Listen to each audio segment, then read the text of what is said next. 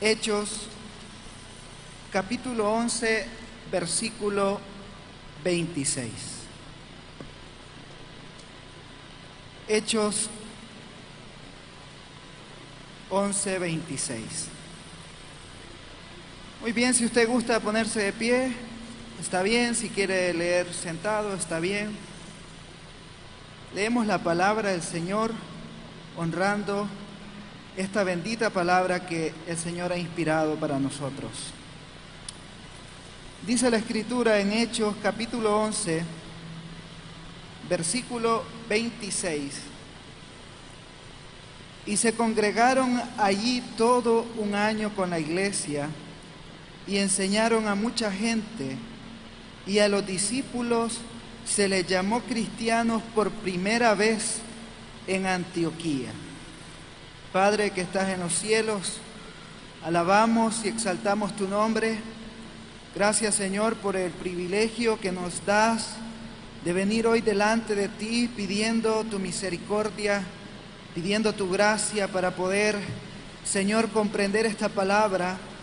Señor, usa mi vida, usa la vida de mis hermanos, Señor, que tu Espíritu Santo pueda ministrarnos, Señor, a cada uno de nosotros en lo más profundo de nuestro ser las convicciones necesarias, Dios mío, para que esta palabra tome vida en nosotros, para que esta profecía, Señor, esta palabra profética, Señor, tenga cumplimiento en nosotros y que dirija todo nuestro ser, Señor, Espíritu Santo de Dios.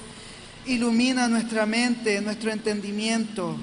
Espíritu Santo, que seas tú dirigiendo cada palabra en esta hora, en el nombre de Jesús. Gracias te damos, Señor. Amén. Amén. Bien, hermanos, hemos leído un versículo muy conocido por la mayoría de nosotros, donde se nos relata algo muy particular, muy interesante, y es que en este versículo se registra que por primera vez a los seguidores de Cristo, a los discípulos, se les llama cristianos. Y esto ocurre en un lugar llamado, como ustedes lo ven ahí en la escritura, en un lugar llamado Antioquía.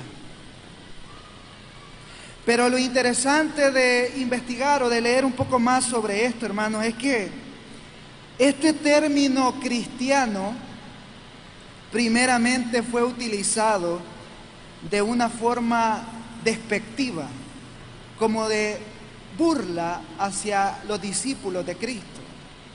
Cuando aquellos griegos, cuando los judíos y todas estas personas veían a los discípulos de Cristo, les decían, ahí van los cristianos.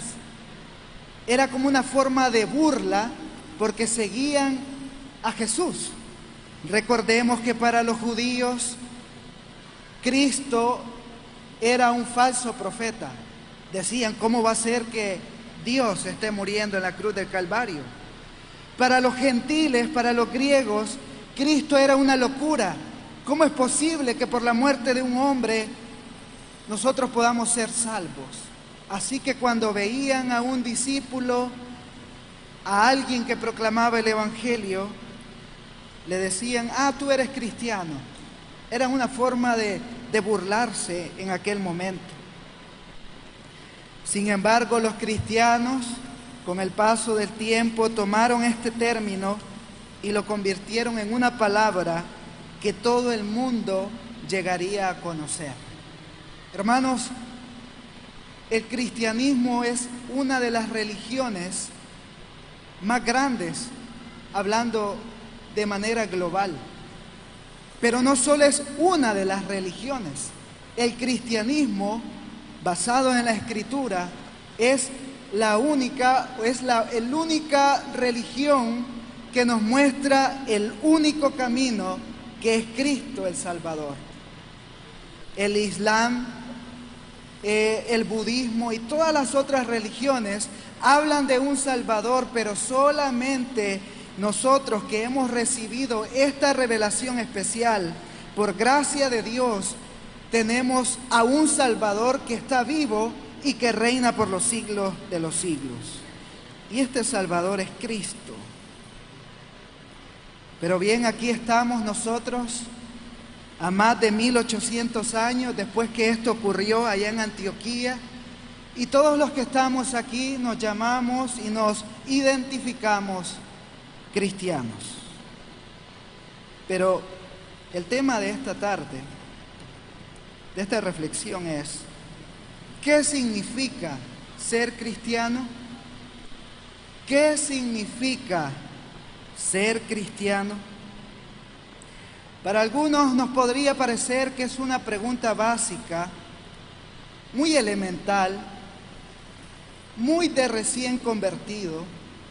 Sin embargo, considero que todos seremos beneficiados en esta tarde, tanto aquellos que comienzan en la vida cristiana como aquellos que ya tenemos años de transitar por la gracia de Dios en este peregrinaje, nos hace mucho bien considerar a la luz de la escritura qué significa ser cristiano.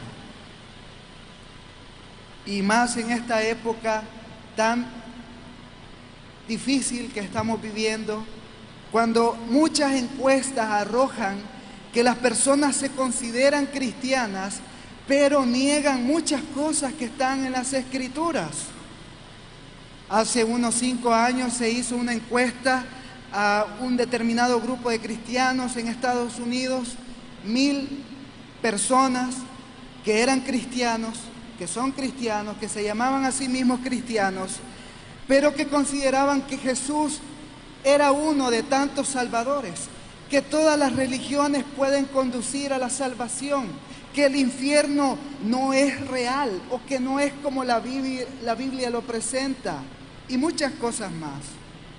Quiere decir entonces que es probable, es posible llamarse a sí mismo cristiano, pero no conocer la vocación y el llamado que nos ha hecho el Señor en esta vida nueva que tenemos. Por lo tanto, esta pregunta es importante. Es menester responderla hoy juntos y meditar en ella.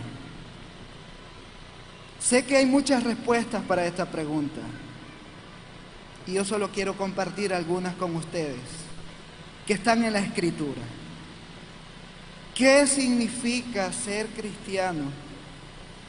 Lo primero que diremos es que significa haber nacido de nuevo. Según de Corintios 5:17, un texto tan conocido también por nosotros, pero que vale la pena leerlo una vez más, dice la escritura, de modo que si alguno está en Cristo, nueva criatura es. Las cosas viejas pasaron, he aquí, todas son hechas nuevas.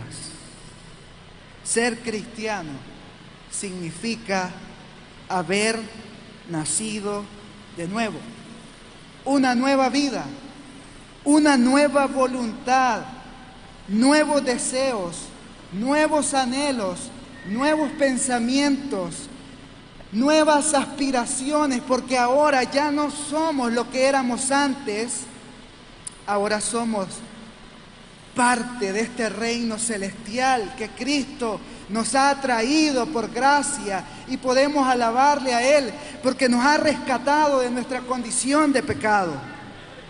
Es el Espíritu Santo que obró un día en nuestra vida particular, que por medio de la palabra hubo una convicción interna de que éramos pecadores y que estábamos perdidos y que únicamente Cristo podía salvarnos de esta situación. Hemos nacido de nuevo y nacer de nuevo es una obra divina. Conocido es por nosotros la historia de Nicodemo con Jesús en Juan capítulo 3, cuando Nicodemo, un maestro de la ley, se acerca a Jesús y Jesús le hace que su mente explote y le dice a Nicodemo, Nicodemo, para entrar al reino de los cielos es necesario nacer de nuevo.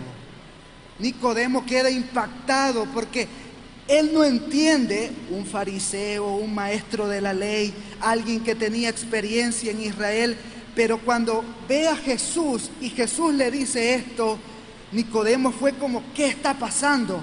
No entiendo esto. Y Jesús le dice, Nicodemo, es que lo que es nacido de la carne, carne es. Y, que, y lo que es nacido del Espíritu, Espíritu es. Nicodemo, es necesario nacer de nuevo. Jesús le estaba diciendo a Nicodemo, esto es algo que Dios produce en tu vida, Nicodemo. Es un acto de misericordia del Señor. Hermanos, las, las religiones tradicionales, las sectas, nos dicen que por pertenecer al movimiento que ellos conducen, que por hacer esta y otra cosa vamos a ser salvos. Una salvación por obras. Pero la Biblia nos revela en Efesios capítulo 2, versículo 8, que nuestra salvación no es por obras, sino por gracia de Dios, para que nadie se gloríe y se jacte delante de su presencia. La bendita gracia de Dios nos ha alcanzado a nosotros y por eso ahora podemos decir con confianza, soy hijo de Dios, pertenezco a la familia de Dios, soy hijo. Por último, en este aspecto, en Efesios capítulo 1, el apóstol Pablo aborda con mucha más profundidad este asunto y él dice que en Efesios capítulo 1 dice, en quien tenemos, el versículo 7, en quien tenemos redención por su sangre, el perdón de pecados según las riquezas de su gracia que hizo sobreabundar para con nosotros en toda sabiduría e inteligencia. En Él tenemos una nueva vida por la sangre que fue vertida en la cruz del Calvario. Hermanos, qué hermoso es esto. Saber que nuestras buenas obras sí son muy importantes ahora en Cristo, pero que ninguna obra que podamos hacer podrá ganar esa salvación Solo hubo una obra y hay una obra que puede salvarnos y es la obra de Cristo en la cruz del Calvario. Solamente esa obra gloriosa, única, única y que jamás se volverá, se volverá a repetir. ¿Qué significa ser cristiano? Significa ser siervo de Jesucristo. Romanos capítulo 6, versículo 22, el apóstol Pablo, hablando sobre la nueva vida, escribe lo siguiente. Romanos 6, 22. Mas ahora que habéis sido libertados del pecado y hechos siervos de Dios, tenéis por vuestro fruto la santificación y como fin la vida eterna hemos sido hechos siervos de Dios, siervos de Cristo. El apóstol Pablo, cuando escribía sus cartas, el apóstol Pablo siempre se presenta ahí en el saludo, dice Pablo, apóstol y siervo de Jesucristo. Pablo se veía a sí mismo como un siervo, pero es muy interesante notar que esta palabra siervo originalmente significa esclavo. Y un esclavo es el que está a las órdenes o los deseos de su amo. Y Pablo en el texto que leímos al principio dice, somos siervos de Dios. Somos siervos del Señor. Esto implica algunas cosas, mis estimados hermanos. Ser, siervo de Cristo implica buscar hacer la voluntad de Cristo. Hermanos, Cristo no está para hacer nuestra voluntad. Está para que nosotros vengamos y nos sometamos delante de Él, Señor, ¿qué quieres que yo haga, Señor? Cuando el apóstol Pablo tuvo aquella revelación camino a Damasco, en Hechos capítulo 9, se nos muestra que cuando Pablo entiende que Cristo es Dios, él dice, Señor, ¿qué quieres que yo haga? Porque él comprendía ahora quién es el rey, quién es el que gobierna, quién es el que sustenta el universo y quién es el dueño de nuestras vidas. Ser siervo implica hacer la voluntad de nuestro Señor, implica agradarlo, apartarnos de aquello que sabemos que al Señor no le agrada. A veces nosotros sabemos, hermanos, que eso no le agrada al Señor. Y a veces queremos que los pastores nos digan que sí, que sí le agrada al Señor aquello que sabemos que está mal. Le voy a preguntar al pastor tal vez, tal vez yo estoy equivocado, que esto no le agrada, pero tal vez, no hermanos, ya sabemos que hay cosas que no son agradables. Y como somos siervos de Dios, queremos agradarlo a Él. Donde quiera que estamos, ese sello del Espíritu Santo está en nosotros. Ese sello que el Señor puso en nosotros cuando creímos por gracia, está en nosotros y a donde quiera que vayamos, somos pertenencia del Señor. Hermanos, no podemos entrar a algún lugar no podemos asistir a un evento. No podemos hacer actitudes contrarias al Evangelio y decir, me voy a quitar el, sello y, y cuando salga me lo pongo otra vez. No funciona así. Donde quiera que estamos, el Señor, por medio de su Espíritu Santo, nos dice, tú eres mío, tú me perteneces, tú no debes estar aquí. Salid de ellos, pueblo mío, dice el Señor porque somos pertenencia de Él. Hemos sido comprados por esa sangre. Ya no nos pertenecemos a nosotros mismos. Por último, ser siervo de Cristo implica disponer todo lo que somos y tenemos para la gloria del Señor. Hermanos, lo que somos y lo que lleguemos a tener en esta vida, mucho o poco sea, es para el Señor es para servir al Señor, es para involucrarnos en la obra del Señor, es para que el Evangelio siga avanzando y expandir el reino de Dios en las naciones. No nos pertenece nada en esta tierra. No, no podemos decir esto es mío, no, es del Señor. Yo, solo soy un administrador. Yo solo soy alguien que lo está cuidando. Yo solo soy alguien que debe hacer buen uso de lo que Dios ha puesto en mis manos. Nuestros talentos, nuestras habilidades, nuestras capacidades son del Señor. Somos siervos. Y somos siervos no por temor. Hermanos, nadie sirve a Dios por temor a que va a irse al infierno. Porque sería un servicio desagradable.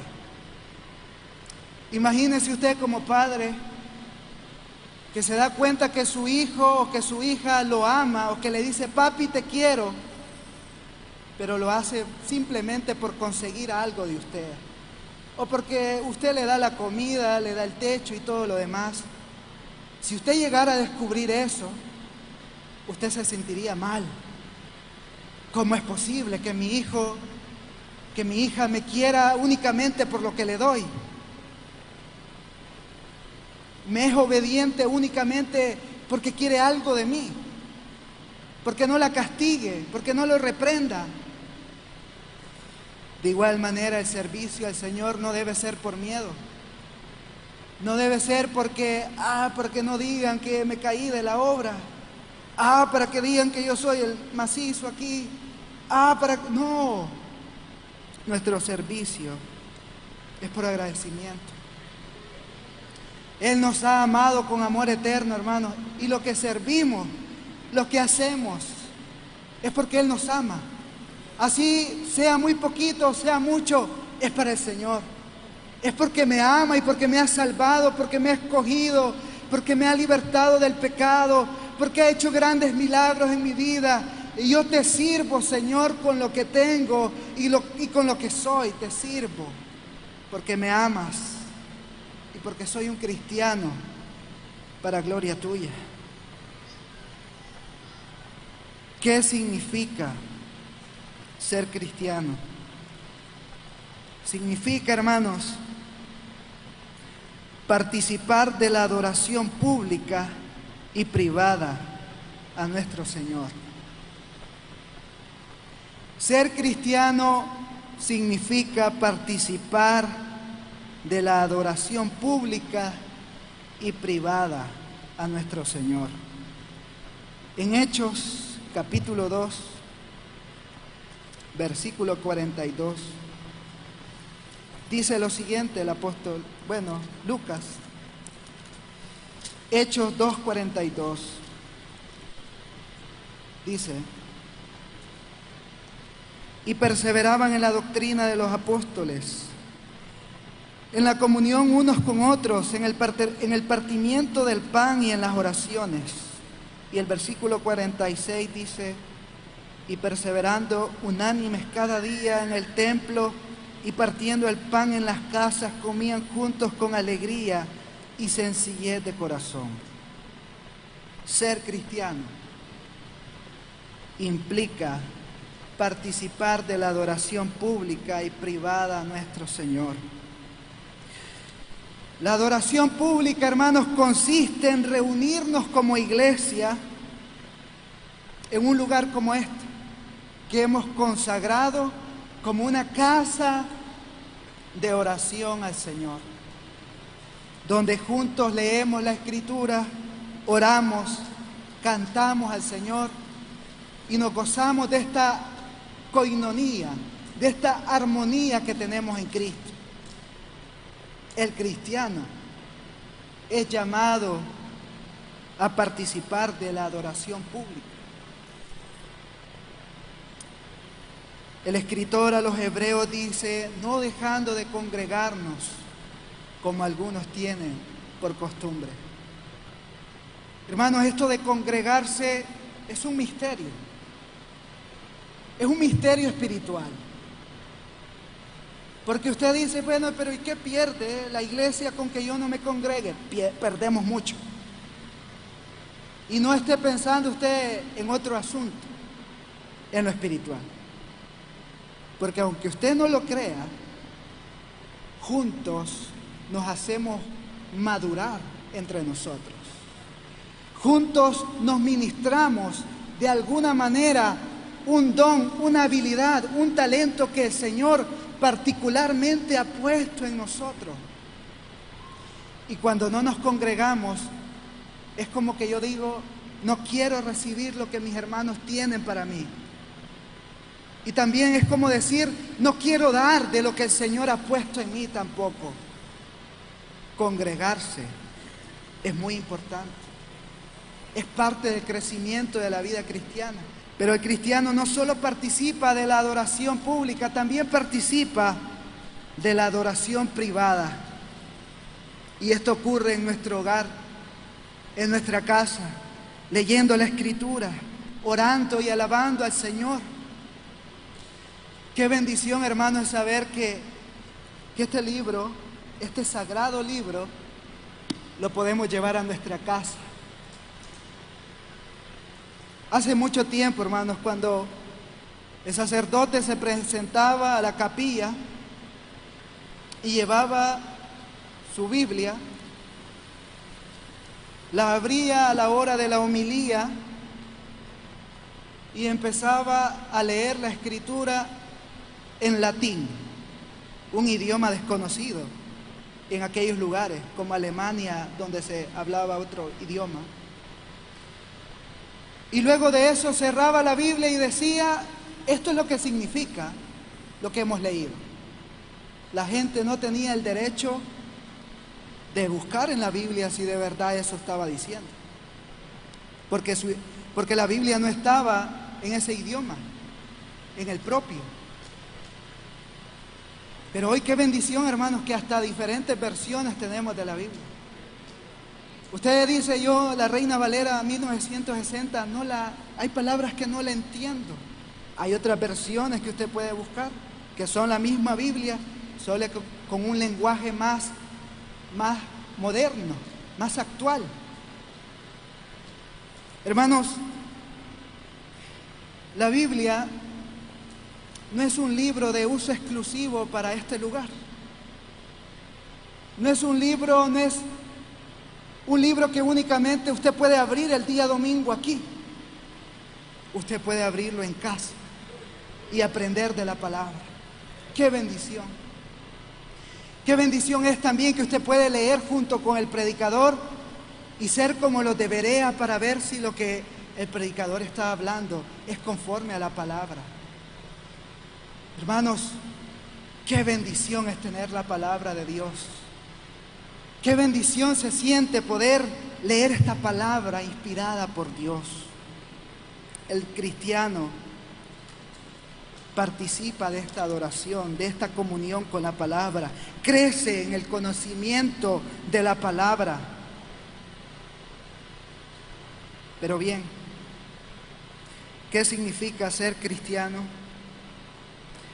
Significa, hermanos, una vida que crece progresivamente en santidad. Primera de Pedro, capítulo 1, versículo 13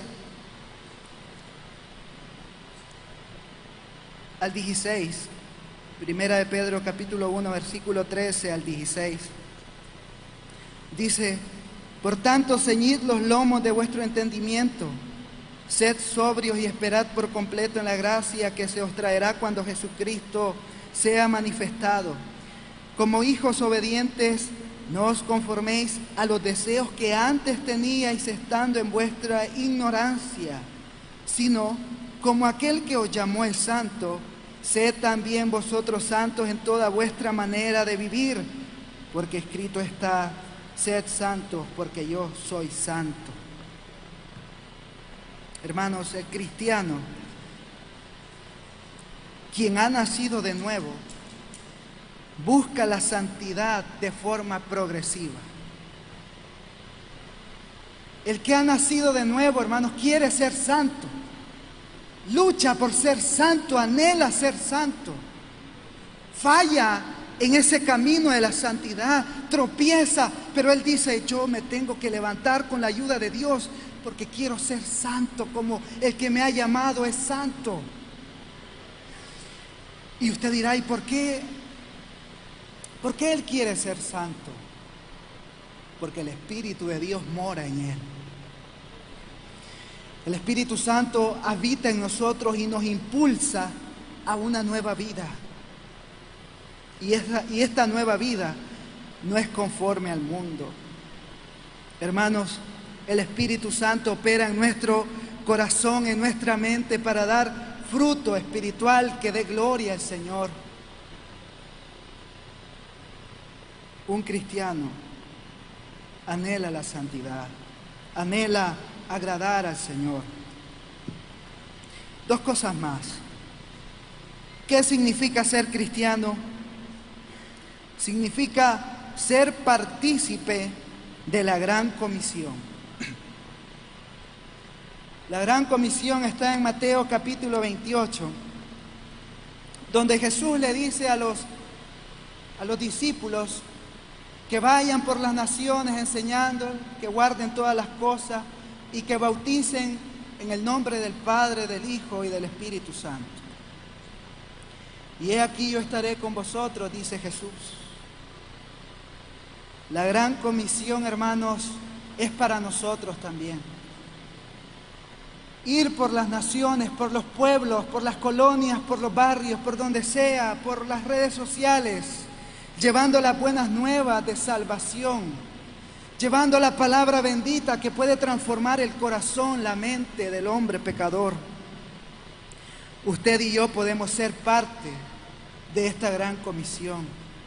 Podemos ser parte orando por aquellos que están al frente de batalla, por los pastores, misioneros, evangelistas, maestros que están enseñando la palabra, Podemos ofrendar para que programas de radio para que programas de televisión, para fondos misioneros, para que siga adelante el avance del Evangelio. Y también podemos servir en un ministerio donde prediquemos la palabra del Señor. El cristiano anhela dar a conocer a aquel que lo ha salvado de su vida de pecado, de su vida de ignorancia, de su vida de tinieblas. Quiere invitar a otros a que sean salvos. En nuestros tiempos es menester, es importante que hablemos las buenas nuevas, que hablemos lo que es conforme a la palabra.